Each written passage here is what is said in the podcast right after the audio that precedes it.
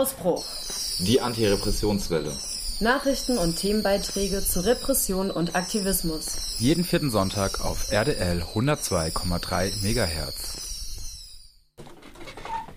Ja, hallo und herzlich willkommen zu einer weiteren Folge vom Ausbruch der Antirepressionswelle. Ja, hier auf 102,3 MHz, Radio Dreieckland oder im Livestream auf rdl.de.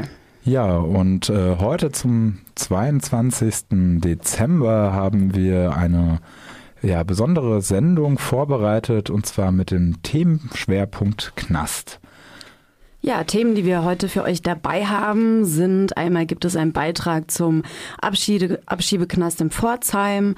Es wird einen Beitrag von Thomas geben zu Weihnachten und Jahreswechsel in der JVA hier in Freiburg und einen Beitrag zu einem Ratgeber für Transmenschen im Knast. Ja, und an dieser Stelle auch erstmal ähm, einen schönen, wunderschönen guten Abend an Thomas, der uns jetzt hier bestimmt hört. Und wir freuen uns total, dass äh, ja Thomas jetzt uns auch einmal im einmal in der Sendung oder jetzt jede Sendung äh, einen Beitrag äh, liefert. Ja, äh, erstmal herzlich willkommen bei uns in der Redaktion, auch wenn du nicht so nah bei uns sein kannst, aber es ist trotzdem schön zu wissen, dass du bei uns mitmachst. Ja, wir freuen uns total, dass du dabei bist und da Lust drauf hast. Und natürlich grüßen wir auch alle anderen, die eben nicht die Freiheit haben, vor die Tür zu gehen, wann sie wollen und uns äh, zuhören. Diese Sendung ist äh, heute für euch.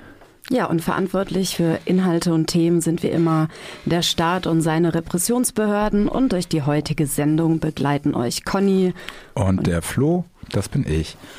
Und ähm, ja, Knast ist auch ein bedrückendes Thema und wir haben aber eine schöne Nachricht, äh, die, die wir vielleicht gleich vorneweg raushauen. Und zwar ist Luik ein Gefährte, der eben jetzt seit über 15, 16 Monate in Untersuchungshaft saß. Er saß in Untersuchungshaft, weil ihm die Teilnahme einer Demonstration ähm, in Hamburg während dem G20-Gipfel vorgeworfen wird. Ihm wird auch keine konkrete Straftat vorgeworfen. Das Ganze wird gerade auch schon seit über einem Jahr ähm, in dem sogenannten Elbchaussee-Komplex in Hamburg äh, verhandelt und eben zum Jahrestag des Elbchaussee-Prozesses ist er, hat er eben Haftverschonung bekommen. Und äh, ja, herzlich willkommen wieder draußen vor den Mauern, Luik. Ja, ich würde sagen, wir fangen an mit unserem ersten Beitrag. Abschiebehaft ist ein Behördeninstrument, das Abschiebung leichter durchführbar machen soll. 2019 war ein trauriges Jubiläum, da es die Abschiebehaft in ihrer heutigen Form bereits seit 100 Jahren in Deutschland gibt. Menschen werden aus Verwaltungsgründen ihrer Freiheit beraubt und das oft viele Monate zu oft noch beschisseneren Bedingungen wie Strafgefangene. Ja, dieses himmelschreiende Unrecht findet auch hier in Baden-Württemberg statt. Walter Schlecht von der Aktion Bleiberecht berichtet uns im folgenden Beitrag von der Geschichte der Abschiebehaft in Baden-Württemberg und der aktuellen Situation im erst 2019 erweiterten Abschiebegefängnis in Pforzheim. Er berichtet aber auch vom Widerstand dagegen und verbindet seinen Vortrag mit dem Aufruf, sich gegen dieses Unrecht zu organisieren. Die Abschiebehaft gibt es in Baden-Württemberg schon seit 1994. Und zwar, sie war, das erste Abschiebegefängnis war in Mannheim. Äh, in Mannheim gab es damals 102 Haftplätze. Ein zweites Gefängnis gab, befand sich dann in Rottenburg mit 48 Haftplätzen.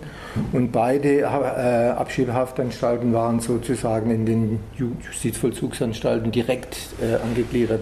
Frauen wurden damals ähm, in der JVA Schwäbisch Gmünd inhaftiert, also eine Frau in einer ganz normalen Justizvollzugsanstalt. Im Juli 2014 äh, gab es ja dann dieses Urteil vom Europäischen Gerichtshof, dass Abschiebegefangene nicht mit äh, sozialen Strafgefangenen, also in der JVA, zusammen untergebracht werden dürfen. Und dann wurden diese beiden äh, Gefängnisse äh, in Rotenburg, Mannheim und so weiter sozusagen eingestellt. Und es gab dann nach diesem äh, Urteil eine Zeit, Zeit lang keine Abschiebehaft mehr in Baden-Württemberg. Und dann hat man äh, sozusagen Abschiebegefangene in Rheinland-Pfalz untergebracht, und zwar in Ingelheim.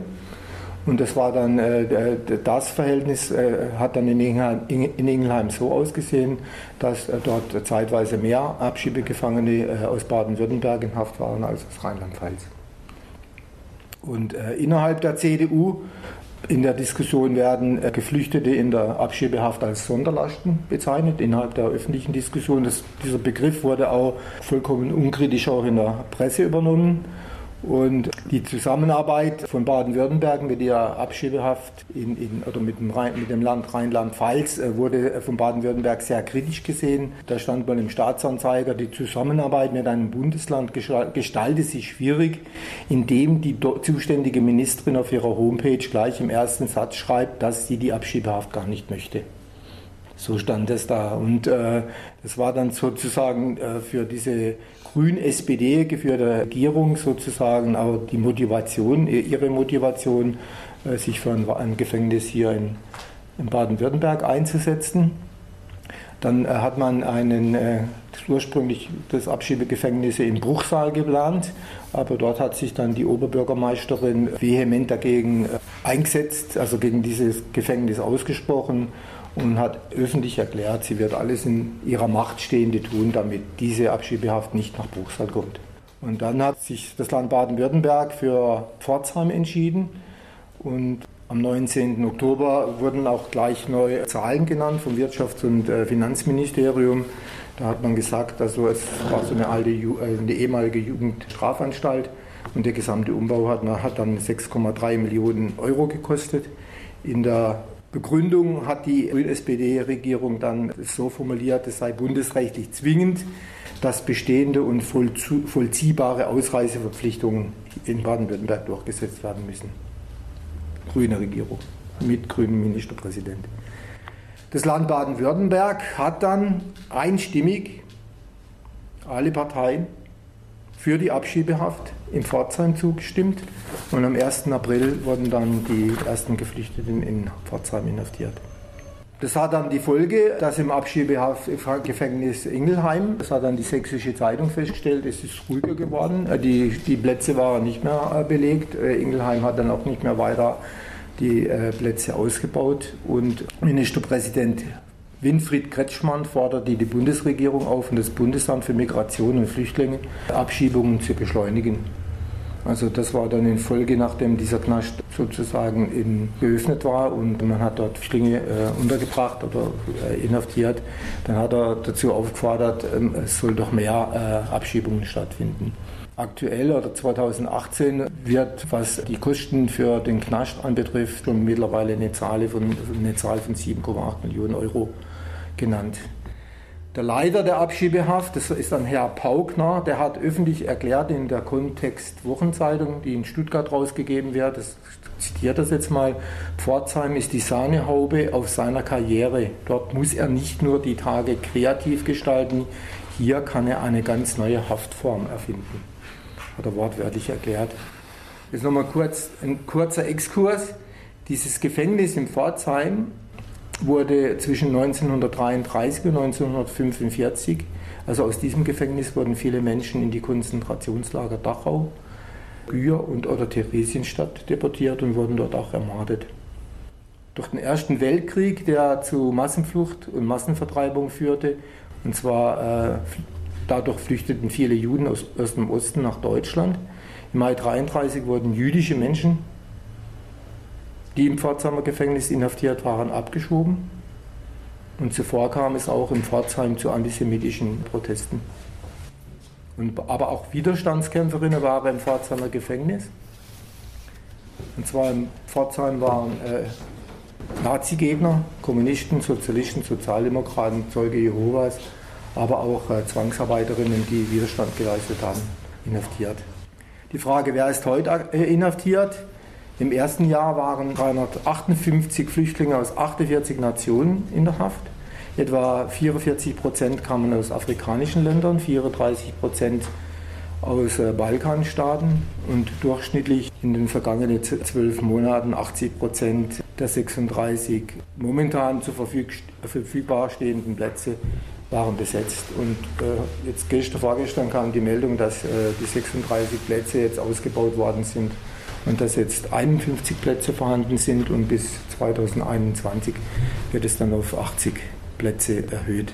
Inhaftiert wurden am Anfang mehrheitlich Menschen, darunter viele Roma aus dem Westbalkan.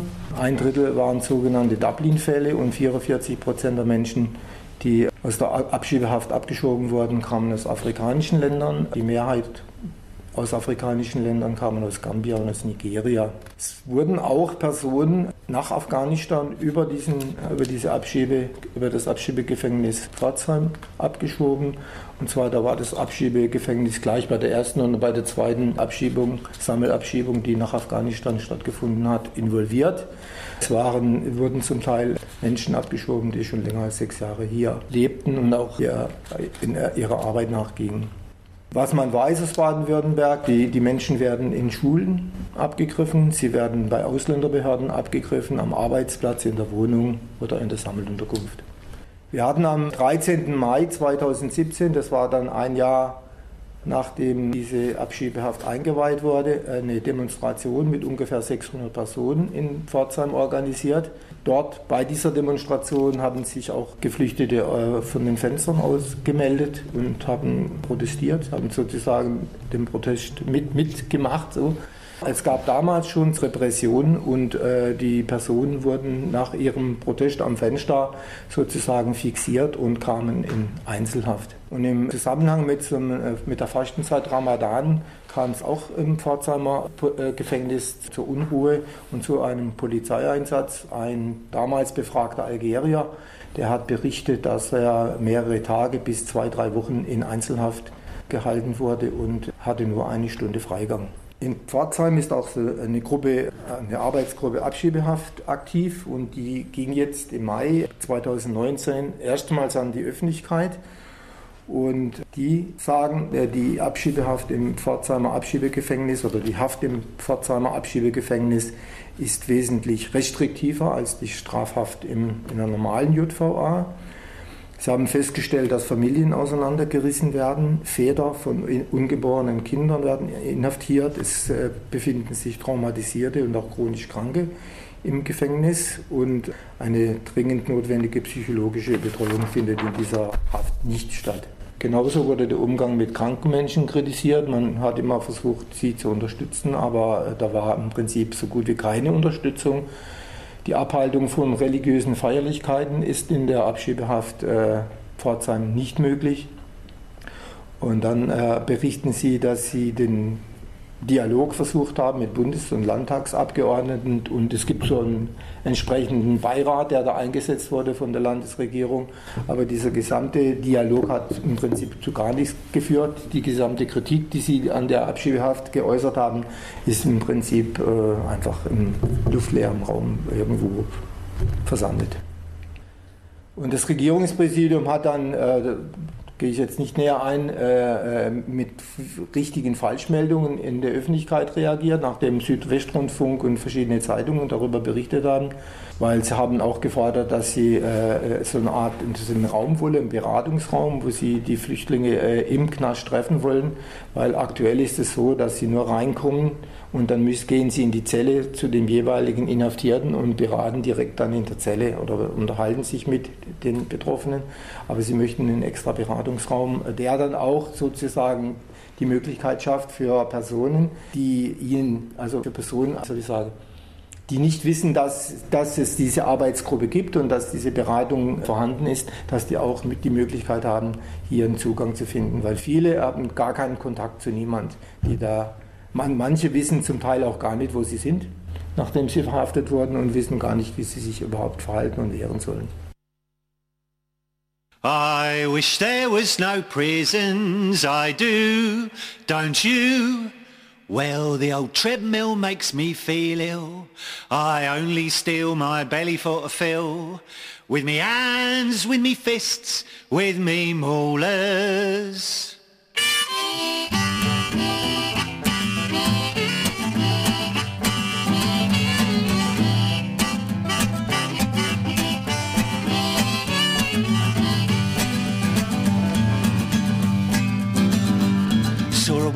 With the perambulator. She had twins and they both had a tater in their hands, in their fists, in their molars.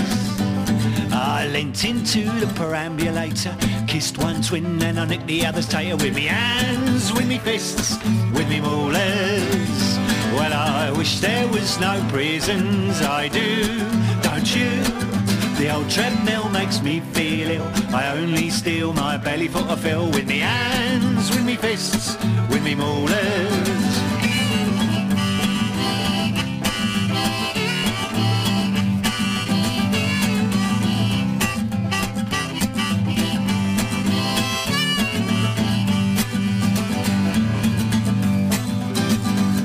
Well, oakum picking gives me a good licking. Still, I like to do a bit of nicking with me hands, with me fists, with me molars. Probation officer was giving me a rocket, and while I was at it, I was into his pocket with me hands, with me fists, with me molars. Well, I wish there was no prisons, I do, don't you? The old treadmill makes me feel ill. I only steal my belly for a fill with me hands, with me fists, with me molars.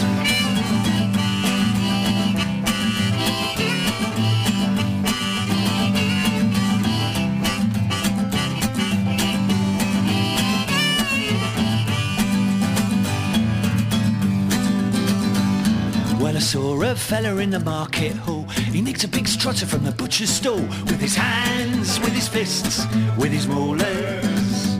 I said, look out, son, here comes a copper. He turned on his heels and he dropped that trotter in me hands, in me fists, in me molars. Well, I wish there was no prisons, I do, don't you? The old treadmill makes me feel ill. I only steal my belly for a fill with me hands, fists, with me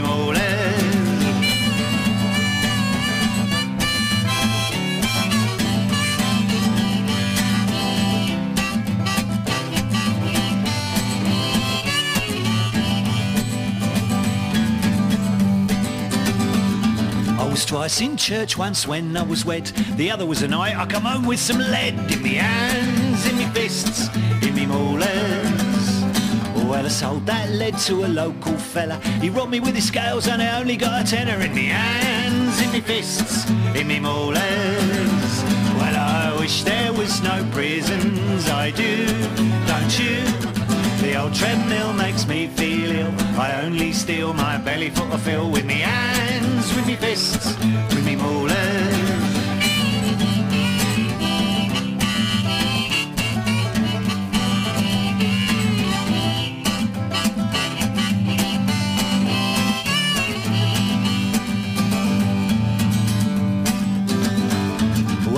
Nice girl wedged by my side. She wanted ten bob, but I only had a five in me hands, in me fists, in me molars. I forgot all about her and went off to bed. And when I woke up, I remember what she said. Use your hands, use your fists, use your molars. Well, I wish there was no prisons, I do, don't you? The old treadmill makes me feel ill. I only steal my belly for a fill with me hands, me fists, with me molars.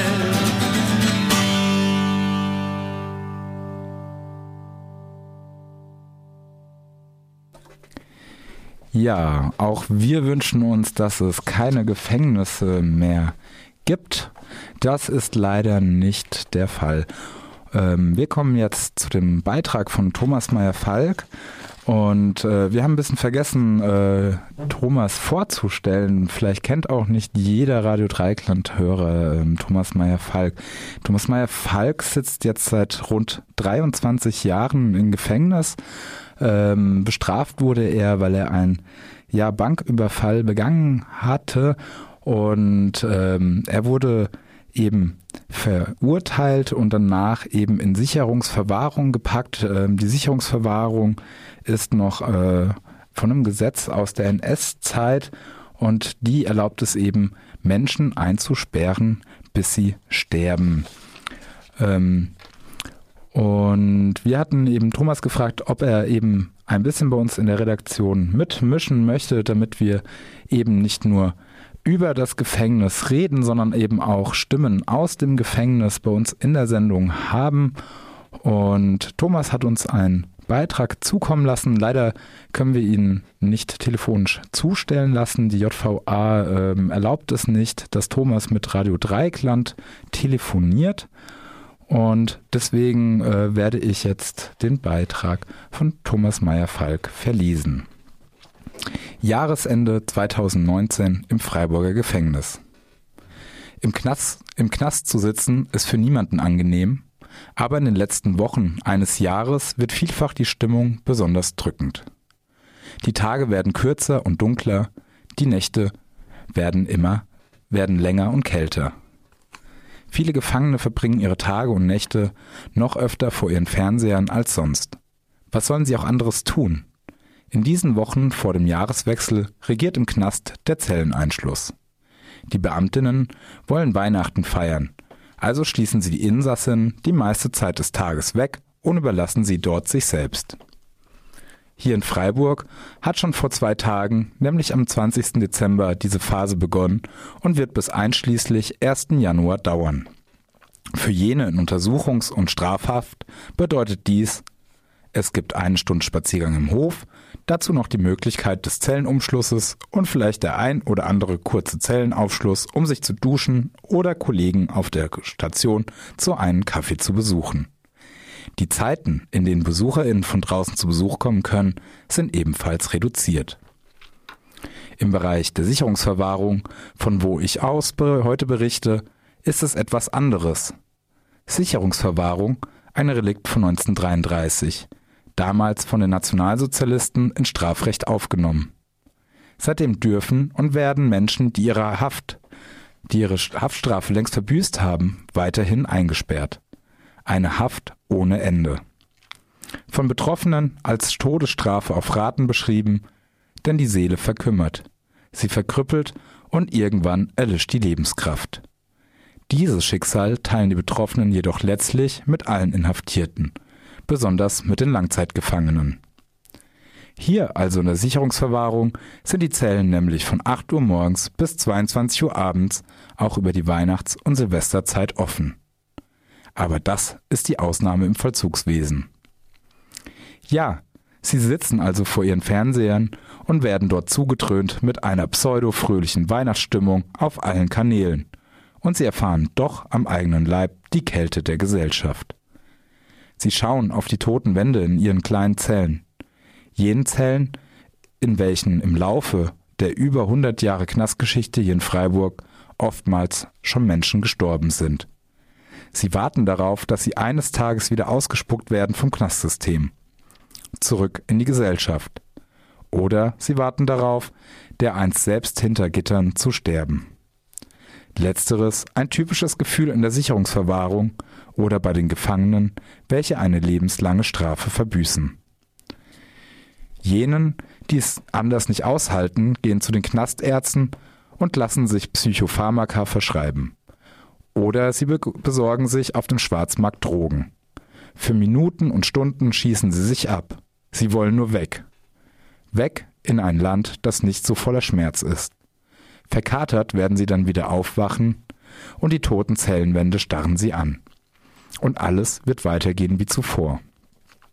Klar, damit teilen sie ein Schicksal mit jenen vielen tausenden Menschen vor den Gefängnismauern, die einsam in ihren Wohnungen hocken. Aber der Unterschied zum Knast ist, dass hier die Isolation gesellschaftlich erzwungen wird. Ist es nicht paradox, Menschen, die in ihrer Sozialis Sozialisation vielfach beschädigt worden sind, Sie sollen dann durch Isolation und eingesperrt werden auf ein Leben in Freiheit vorbereitet werden? Immer wieder wird nach Abschaffung des, der Gefängnisse gerufen, von anarchistischer Seite konsequent seit jeher. Immer mehr dringt der Ruf in die Gesellschaft ein. Auch wenn wir heute noch weit entfernt sind von einer Gesellschaft, die keine Knäste mehr betreibt, so sind wir doch auf dem Weg dorthin. Niemand von uns dürfte eine solche Gesellschaft zu Lebzeiten noch erleben. Aber es ist an uns, den kommenden Generationen, diese Forderungen mit auf ihren Weg zu geben. Übrigens, nächstes Jahr will Freiburg sich bekanntermaßen selbst feiern. 900 Jahre Stadtjubiläum. Der Knast, obwohl er mitten im Herzen der Stadt steht, sollte ursprünglich gar nicht in den Feierlichkeiten vorkommen. Ein Totenhaus im wahrsten Wortsinne. Aber zuletzt besann man sich und nun gibt es ein Kunstprojekt. Gefangene wurden fotografiert, von vorne und von hinten. Auch ihre Zellen nahm man dabei auf, alles mit deren Zustimmung. Die Aufnahmen ihrer Rücken werden an die Außenseiter der Mauer auf riesige Plakaten zu sehen sein, während auf den Innenseiten der Mauer die Porträtaufnahme prangen. Ferner wird das Projekt durch eine Buchpublikation ergänzt, auch mit Beiträgen von gefangenen Menschen. Aber es gibt auch Vorfreude hier im Gefängnis, nämlich auf den 31. Dezember, auf die Demo vor dem Knast, die mittlerweile zu einer Tradition geworden ist. Die Musik, die gespielt werden wird, die kämpferischen Rufe, die Redebeiträge, das kleine Feuerwerk. All das wird Leben und Stimmung in den Gefängnisalltag bringen. Und es gibt die Vorfreude auf das nächste Jahr, getrieben von der vielfach nicht totzukriegenden Hoffnung, dass es künftig anders und besser werden wird. So trostlos das Jahresende im Gefängnis auch scheinen mag, hier gibt es nämlich trotz allem ein Leben wie sonst nirgendwo. Herzliche, kämpferische und solidarische Grüße an alle HörerInnen. Ein ganz besonderes besonderer Gruß gilt noch jenen, die in Isolationshaft sitzen oder in der Psychiatrie. Zwei Orte, die vielfach übersehen werden, wo jedoch das Leben mitunter noch viel härter ist als im Normalvollzug. Thomas Meyer-Falk, Langzeitgefangener. Ja, vielen lieben Dank an Thomas für den Beitrag. Ja, vielen Dank für die sehr bewegenden Einblicke hinter die Knastmauern. Ja, auch wir freuen uns sehr auf den 31. Dezember um 18 Uhr am Knast zu sein und ja, Grüße nach drin zu schicken, laut zu machen, unsere Solidarität zu zeigen und genau. 31.12. 18 Uhr. Silvester zum Knast. Hinaus zur alljährlichen Kundgebung. Für eine Gesellschaft ohne Knäste. Lasst uns den Menschen hinter den Mauern zeigen, dass wir sie nicht vergessen. Freiheit für alle soziale und politische Gefangene. Wir sind nicht alle, es fehlen die Gefangene. Wir sind nicht alle, es fehlen die Gefangene. Silvester zum Knast. 31.12. 18 Uhr. 18.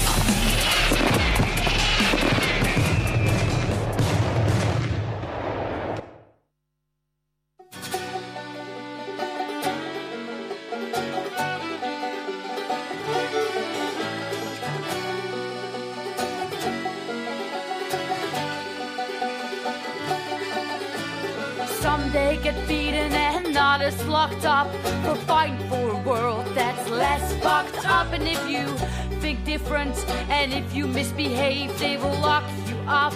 They will put you in a cage. So let's burn, burn the prisons down, burn, burn the prisons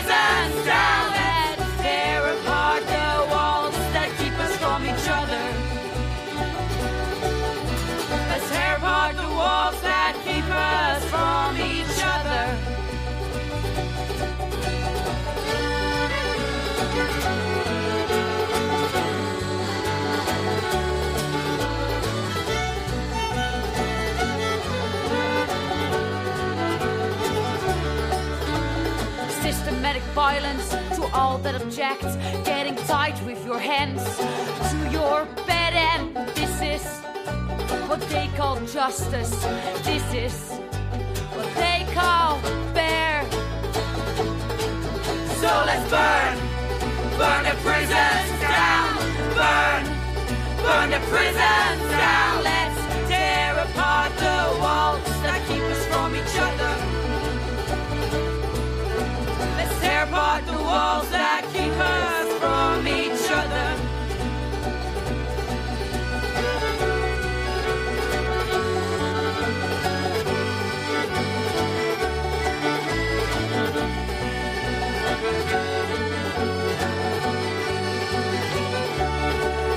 And I wish I knew you were safe, but you just never know. In the hands of the state. Let's burn, burn the prisons down, burn, burn the prisons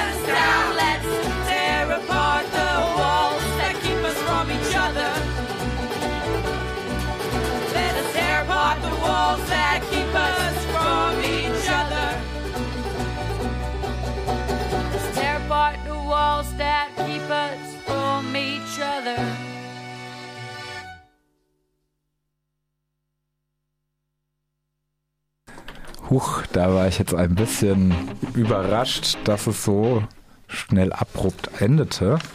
Ihr habt gerade gehört äh, Tear Apart the Walls von System Failure. Ähm, dieses Lied und auch das Lied, das vor, was ihr gehört habt, ist auf dem Burn All Prisons DIY Sampler ähm, rausgebracht. Weiß ich nicht, ähm, steht hier nicht so genau, aber mit äh, der Aufforderung, eben doch allen Gefangenen Briefe zu schreiben, Kontakt zu haben und die Isolation ähm, na, äh, aufzubrechen, die eben solche dicken, meterhohen Gefängnismauern ähm, versuchen herzustellen. Und Adressen findet ihr unter anderem bei Anarchist Black Cross. Da gibt es öfters Adresssammlungen. Genau, und wir haben auch von Ausbruch mal ein Hörspiel gemacht zum Briefe schreiben an Gefangene. Das äh, findet ihr auch, wenn ihr Lust habt, euch das anzuhören, in unserem Archiv auf rdl.de. Oder sonst auch bei freie-radios.net. Genau. Ja, dann machen wir weiter mit unserem letzten Beitrag zum Thema Transmenschen im Knast. Ja, viel Spaß damit. In Deutschland werden Menschen anhand des herrschenden binären Geschlechtersystems in Männer- oder Frauenknäste eingeteilt. Getrennt wird nach dem Trennungsgrundsatz. Dieser steht in den verschiedenen Strafvollzugsgesetzen und heißt, dass nach den in Ausweisen eingetragenen Geschlechtern getrennt werden soll. Wie mit dem relativ neuen Geschlechtseintrag divers verfahren wird, scheint noch nicht bekannt zu sein, erklärt ein Aktivist von der Transratgebergruppe im Interview mit Radio Dreieckland. Nach der Erfahrung der Transratgebergruppe wird sich auch nicht immer an den Trennungsgrundsatz gehalten. Erst im November ging ein Fall durch die Presse, in dem die Transfrau Diana O. in München sechs Monate in einem Männergefängnis in Untersuchungshaft gesteckt wurde. Wir sprachen mit einem Aktivisten der Transratgebergruppe über die Bedingungen für Transpersonen im Knast in Deutschland, wie wenig über diese Thematik bekannt ist und wie schwer es ist, an Informationen zu kommen. Also ich meine, im Allgemeinen kann man natürlich sagen, dass jegliche Diskriminierung im Knast irgendwie verstärkt ist oder dass man dem mehr ausgesetzt ist. Von den Leuten, mit denen wir bisher in Kontakt waren, haben wir sehr unterschiedliche Sachen gehört. Von einigen hatten Schwierigkeiten, eine Hormonbehandlung zum Beispiel genehmigt zu bekommen. Äh, von anderen wissen wir, dass Operationen gar nicht genehmigt wurden. Also oder dass es zum Teil noch äh, laufende Gerichtsverfahren dazu gibt wo die versuchen, halt das Recht auf eine Operation einzuklagen. Ähm, grundsätzlich ist es eigentlich so, dass man auf jeden Fall versuchen sollte, ein Recht auf äh, eine Hormonbehandlung zum Beispiel einzuklagen, weil vor allen Dingen, wenn man halt die Behandlung schon vor dem Haftantritt begonnen hatte. Von dem, was wir bisher gehört haben, gibt es dann schon die Möglichkeit, das auch weiterzuführen. Ist das ein Gesetz, auf das man sich beziehen kann wegen der Hormonbehandlung und auch bezüglich der Einteilung in den Knast? Also wenn ich als Transfrau in einem Männerknast stecke, aber eigentlich in einen Frauenknast will, gibt es ein Gesetz, auf das ich mich beziehen kann? Es gibt keinen genauen Gesetzestext, der das äh, irgendwie regelt. In den Strafvollzugsgesetzen gibt es halt Regelungen zur medizinischen Versorgung.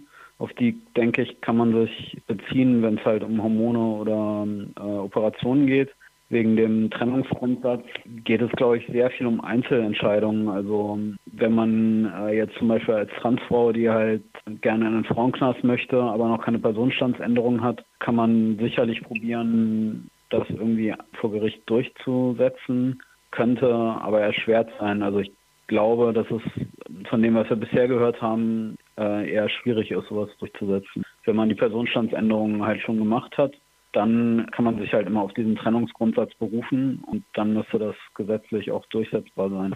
Transpersonen, die eine Hormonbehandlung haben möchten oder bei ihrer Inhaftierung bereits in Hormonbehandlung sind, sollte eigentlich der Zugang zu dieser medizinischen Grundversorgung ermöglicht werden.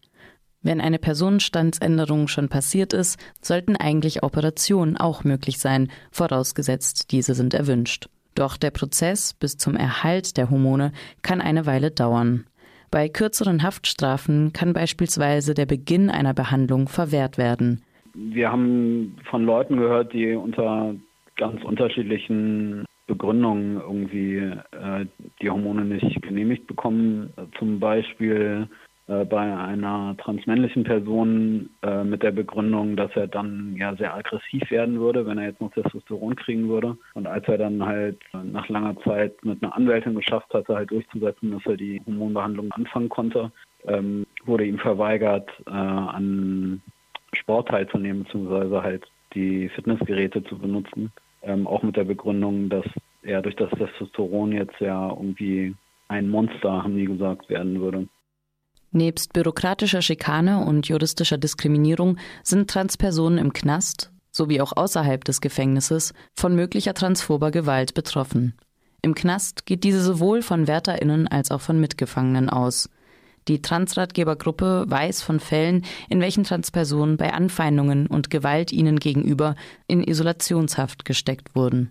Also, ähm, dass Leute isoliert werden, haben wir auf jeden Fall schon gehört. Da ähm, wird oft der Aspekt der sogenannten Sicherheit und Ordnung benutzt, dass dann halt gesagt wird, die Person ist halt gefährdet, angegriffen zu werden oder Gewalt ausgesetzt zu sein durch die anderen Gefangenen oder würde halt durch äh, ihr Auftreten halt die sogenannte Sicherheit und Ordnung in den Gefängnissen negativ beeinflussen. Und da haben wir auf jeden Fall gehört, dass Leute isoliert werden, äh, beziehungsweise halt alleine untergebracht sind und dann also nicht in den Aufenthaltsräumen sich aufhalten können, genau, von vielen sozialen Kontakten damit halt ausgeschlossen werden. Wie ist denn dieser Transratgeber entstanden? Ja, das war ein Prozess, der über längere Zeit ging. Das ist so ein bisschen aufgrund von der Frage entstanden, die wir uns so in einem Kreis von ein paar Leuten gestellt hatten, was eigentlich als Transperson passiert, wenn man halt festgenommen wird und im Knast landet. Und wir haben dann Recherche gemacht, mit Anwälten geredet und mit queeren Organisationen und so und haben schnell gemerkt, dass halt niemand so richtig Bescheid wusste. Und dazu kam dann für uns natürlich auch noch die Frage auf, wie das halt sein muss, wenn man als Transperson in Haft ist und den ganzen Zugang zu Infos übers Internet und so weiter halt gar nicht hat. Wir wissen ja irgendwie, dass ein Transitionsprozess außerhalb von einem Gefängnis nicht gerade eine einfache Angelegenheit ist. Ähm, einmal so für einen selber, aber halt eben auch von den ganzen legalen Voraussetzungen, die es da gibt. Und dann war halt so die Frage, mit wem kann man sich dann eigentlich austauschen, wo kann man therapeutische Unterstützung bekommen, weil ja in den Gefängnissen auch keine freie Arztwahl möglich ist. Wie sind eigentlich solche Sachen geleistet? Und da wir halt gar keine Informationen gefunden haben äh, zu dem Thema jetzt, zumindest speziell in Deutschland, haben wir halt gedacht, wir probieren halt den Ratgeber rauszubringen als ersten Schritt, um halt überhaupt erstmal mitzukriegen, was passiert eigentlich in dem Gefängnis. Und halt gleichzeitig ist unser Anliegen, dass 31.12. Gefängnis in überhaupt mehr thematisiert und halt eine Auseinandersetzung mit Gefängnis zu fördern, also auch draußen. Aber ist auch ein Ziel, Gesetze zu verbessern? Habt ihr irgendwie auch einen revisionistischen Ansporn oder habt ihr eine allgemeine Knastkritik? Gab es bis jetzt irgendwie Resonanz von PolitikerInnen, die ähm, einen Knastratgeber durchgelesen haben und gesagt haben, ah, das muss sich gesetzlich ändern? Ich fange mal grundsätzlich an. Also grundsätzlich ähm, haben wir schon eher eine sehr starke Kritik an dem Gefängnissystem insgesamt. Ähm, also als Gruppe denken wir, dass wir uns auf jeden Fall damit auseinandersetzen sollten in der Gesellschaft, ob wir Gefängnisse und das Strafsystem, was derzeitig gibt, halt überhaupt in dieser Form brauchen ähm, oder ob es nicht besser wäre, unsere sozialen Probleme anders zu lösen, als Menschen irgendwie wegzusperren. Das ist, glaube ich, so unsere Ausgangsebene.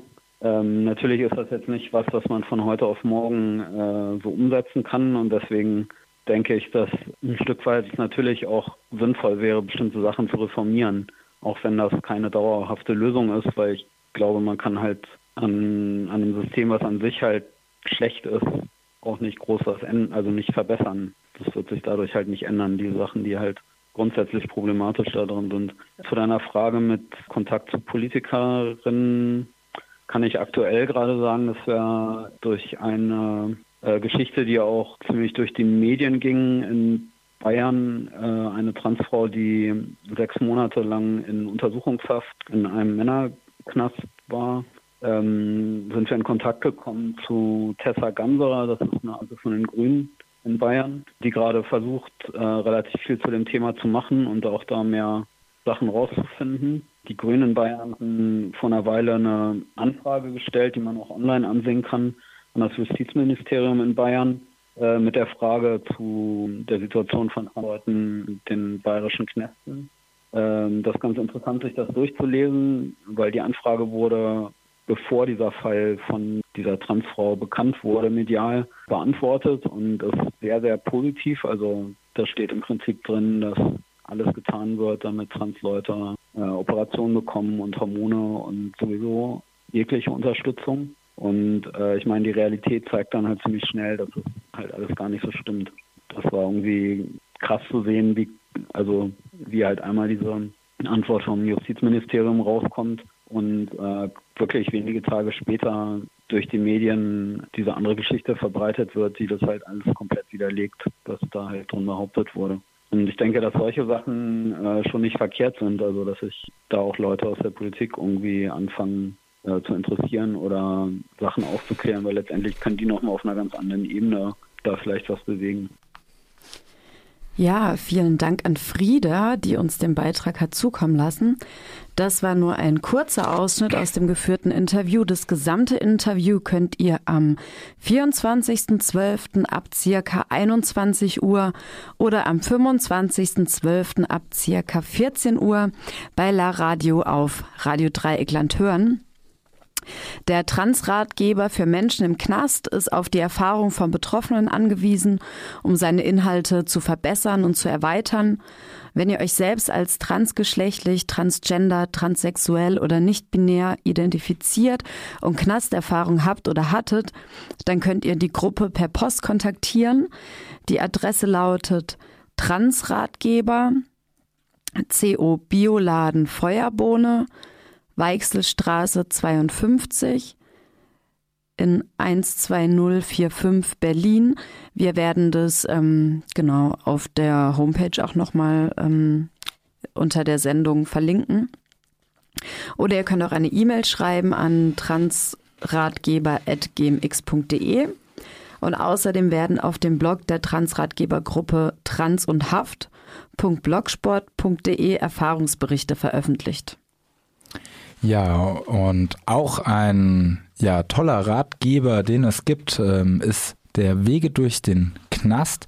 Ein äh, ja sehr dickes, dickes Buch, was so ziemlich äh, fast alle Themenbereiche, fast äh, tatsächlich äh, Trans im Knast fehlt ein bisschen in dem Buch, aber das wird ja jetzt dann nachgeholt, ähm, rausgegeben von dem Redaktionskollektiv, äh, dem Verlag Assoziation A. Ähm, man hat da so Kapitel wie die Festnahme, besonders rechtliche Probleme von Gefangenen ohne deutschen Pass, die Gefängnismedizin, Gefangene unter sich. Also man, man lernt sehr viel äh, im Knast. Ähm, dieses Buch gibt es für Leute, die inhaftiert sind, ähm, gratis. Man muss nur den Brief äh, das Porto zahlen, nämlich 1,65 Euro. Die Portokosten Briefmarken in äh, die Portokosten eben in Briefmarken in Umschlag packen und dann das Ganze an Redaktionskollektiv zu Händen Assoziation A in die Kneisenaustraße 2a in 10961 Berlin. Redaktionskollektiv CO Assoziation A in der Kneisenaustraße 2a 10961 Berlin. Ich habe das Buch auch schon mal gelesen. Ich empfehle das wirklich jeden, der vielleicht auch aktivistisch unterwegs ist, denn ja, das Thema Knast rückt auch für uns immer näher, wie wir in den G20-Prozessen Verfahren sehen oder mit den dreien von der Parkbank, die nun auch ähm, eben seit Sommer, nämlich seit dem Juli, 8. Juli in Untersuchungshaft sitzen, zwei von den dreien. Sie sind damals äh, kontrolliert worden nach einer Observation und äh, jetzt ist die Anklageschrift draußen und auch der, Ankla der Prozesstermin. Und zwar geht das Ganze am 8. Januar vor dem Landgericht in Hamburg um 13 Uhr los. Ähm, eingeladen werden auf jeden Fall alle Leute, diesen Prozess solidarisch zu unterstützen. Und auch dem Abend vorher wird es eine Vorabenddemonstration geben vom Centro Sociale. Ja, genau, um 19 Uhr. Also, wer Zeit hat, fährt nach Hamburg und unterstützt eben die Gefährtin in Haft. Und wer noch mehr. Ah, nee, Lied. Mhm. Ja, jetzt haben wir erstmal weiter Lied. Wieder ein Lied von dem äh, Sampler Burn All Prisons. Und wem der gefällt, ich habe nämlich gar nicht gesagt, wo der erhältlich ist. Nämlich gibt es noch ähm, Exemplare davon im Infoladen in der KTS.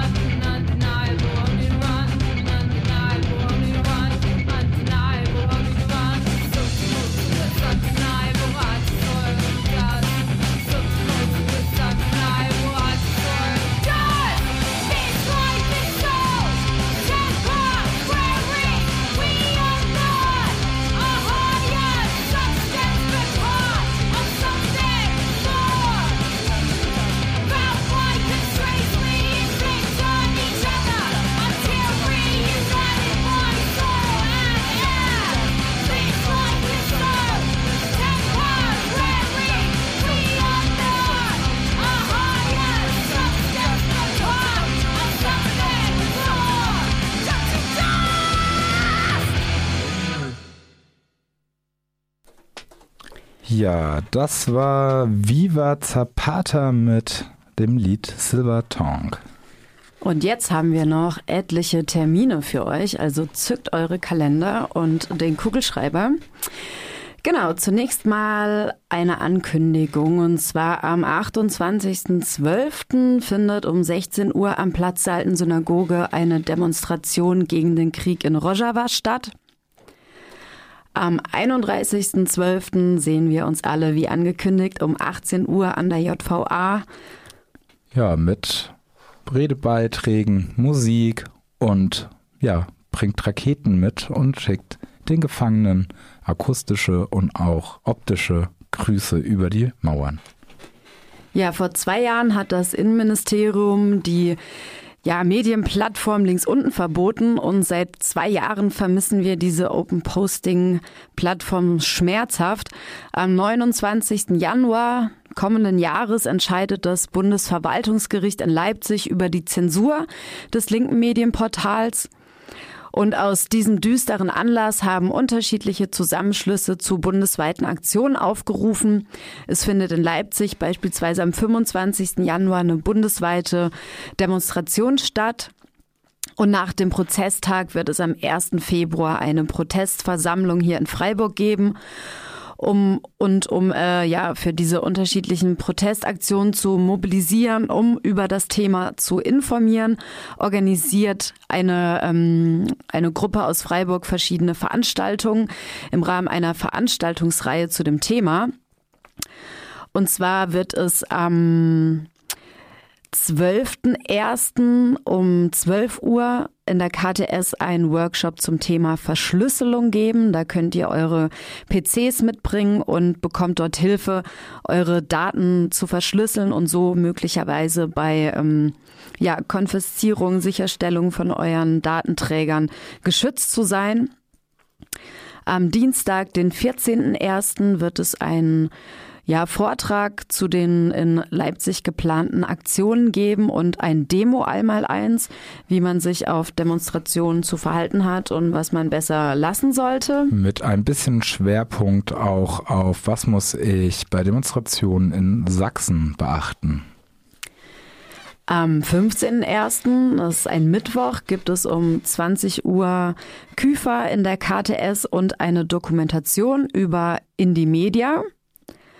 Am Tag drauf, am Donnerstag, den 16.01., auch in der KTS, wird um 20 Uhr eine Podiumsdiskussion stattfinden. Wir sind alle links unten. Am Freitag dann ein Vortrag um 19 Uhr auch wieder in der KTS zu Hausdurchsuchungen bei den Zwiebelfreunden. Am Sonntag, 19.01., gibt es eine kreative Aktion und zwar gibt es dort äh, die Möglichkeit, sich um 14 Uhr in der KTS links unten zurückzubasteln und mit Schere und Leimstift das Medienportal auf die Straßen zu tragen. Und dann dort vielleicht auch aufzuhängen. Genau. Und ähm, am selben Tag, direkt im Anschluss daran, um 18 Uhr, findet dann in der KTS ein Vortrag zu dem Mutu-Netzwerk statt. Ein medienaktivistisches Mediennetzwerk. Genau, da kommen Genossinnen aus Frankreich und der Schweiz und vermutlich auch Österreich zu Besuch. Ja. ähm, am Dienstag, den 21.01., findet eine Veranstaltung hier bei Radio Dreieckland in diesem Rahmen statt, und zwar Linke Wellen in stürmischen Zeiten. Der Titel? Genau, das Radio stellt sich vor. Und am Mittwoch, den 22.01., ähm, genau, gibt es in der KTS abends in der Kneipe letzte Updates für die Demo in Leipzig und da können dann auch nochmal Transbis gemalt werden, sich zu Bezugsgruppen zusammengeschlossen werden, die Anfahrt planen, um sich dann zum Beispiel am Tag am äh, Freitag drauf, den 24.01. der Zugrally äh, anzuschließen. Da genau wird äh, mit mehreren Umstiegen per Regionalbahn der äh, gemeinsame Weg nach Leipzig angetreten. Ja, schließt euch dem ruhig an. Es gibt auch Schlafplätze in Leipzig. Ja, Kontakt findet ihr zu den Leuten. Entweder schreibt ihr eine Mail freiburg-soli-gruppe.immerda.ch oder ihr kommt auf eine der vielen eben genannten Veranstaltungen auf Leute zu. Genau. Und ähm, ja, wie gesagt, eben am 25. dann die Aktion in Leipzig. Am 29. findet die Verhandlung in Leipzig statt und am 2. Nee, am 1. Februar um 16 Uhr in Freiburg eine Protestversammlung, je nachdem, wie das Verfahren ausgeht und ob man dann schon Bescheid weiß, wie es ausgegangen ist. Wenn, wenn es bis dahin ein Urteil gibt. Genau, wird dann wahrscheinlich auch die Schlagrichtung der Veranstaltung aussehen. Ja, da man sich da wahrscheinlich nicht alle Veranstaltungen direkt merken konnte, nee. haltet die Ohren auf. Anfang nächsten Jahres gibt es ähm, ja, Broschüren und äh, Plakate nochmal mit den Veranstaltungen. Auf der KTS-Webseite werdet ihr diese meisten Veranstaltungen auch finden und natürlich auf tacker.fr. Genau, und ähm, zum Schluss noch die Info, wenn ihr selber Probleme mit Polizei, Repressionsbehörden, Staatsanwaltschaft habt, dann seid ihr damit nicht alleine. Es gibt auch hier in Freiburg Strukturen, die euch dabei zur Seite stehen, die euch beraten und euch Hilfe anbieten. Und zwar gibt es da einmal den Ermittlungsausschuss in der KTS. Da könnt ihr jeden Montag um 19 Uhr hinkommen mit euren Problemen und Briefen genau, und so auch weiter. Diesen Montag Genau, und wenn euch Montag nicht passt, dann gibt es auch die Rote Hilfe, die jeden ersten und jeden dritten Donnerstag im Monat Sprechstunden anbietet abends. Die genauen äh, ja, Uhrzeiten findet ihr auf der Homepage der Rote Hilfe Ortsgruppe Freiburg. Ja, und die Zeit rennt und äh, wir müssen das Studio jetzt freigeben. Ähm, Nochmal ein Dankeschön an dich, Thomas, für den tollen Beitrag und wir freuen uns schon auf weitere Beiträge von dir. Unsere Sendung könnt ihr morgen um 11 Uhr, 11 Uhr mhm. nachhören. Und wir hören uns das nächste Mal wieder live am 26. Januar um 21 Uhr. Genau, und alle Sendungen gibt es zum Nachhören auf rdl.de und zum Abschluss spielen wir noch von Super Dirt Metamorphose.